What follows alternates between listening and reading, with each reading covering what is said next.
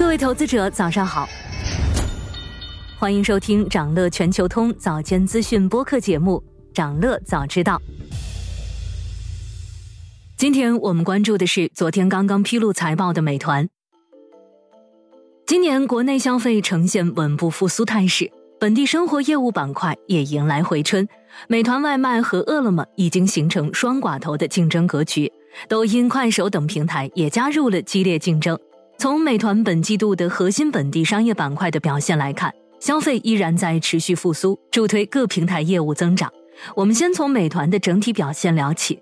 财报显示，公司上半年营收一千二百六十五点八亿元人民币，同比增长百分之三十点二，公司净利润为八十点五亿元。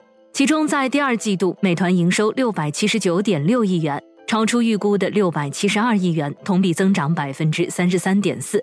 而昨天港股也迎来久违的大涨行情，权重科技股拉升支撑大势上涨，美团收盘涨超百分之七。美团 CEO 王兴表示，得益于传统消费旺季的到来，本季度美团各项业务都实现了健康增长。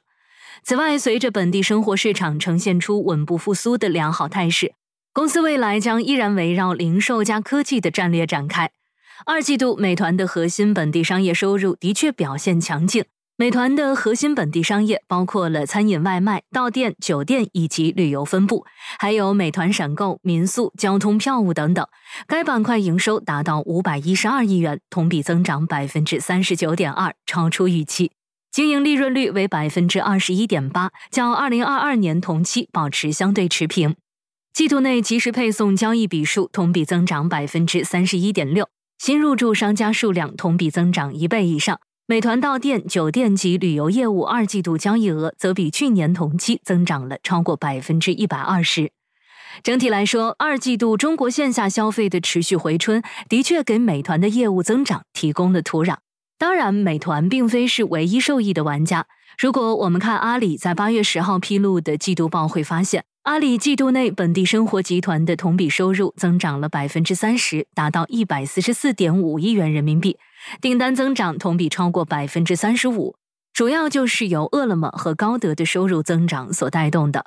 淘宝还宣布从交易平台升级为生活消费平台，目标是在继续服务最大规模消费者的同时，向消费和本地生活入口延伸及升级。不只是阿里，抖音也对这块蛋糕虎视眈眈。今年春天就有消息传出，抖音为了抢占外卖市场，扣点压到美团、饿了么的十分之一，还会给予商家不同程度的流量倾斜。当时的分析认为，抖音策略是低价竞争，但在骑手配送和供给端短板较大，而美团的商户数量、配送运营方面还是有自己的壁垒。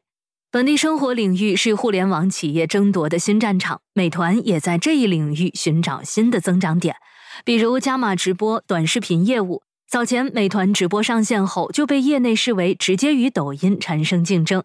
据商家透露，美团发券的核销率是行业最高。有分析认为，生活服务类商家线上化增长空间依然巨大，短期不会进入零和博弈阶段。每个平台都能够从自身优势进行差异化经营，获得新增长。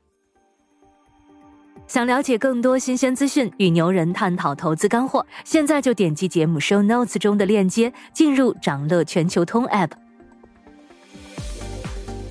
以上就是今天掌乐全球通掌乐早知道的全部内容，期待为您带来醒目的一天。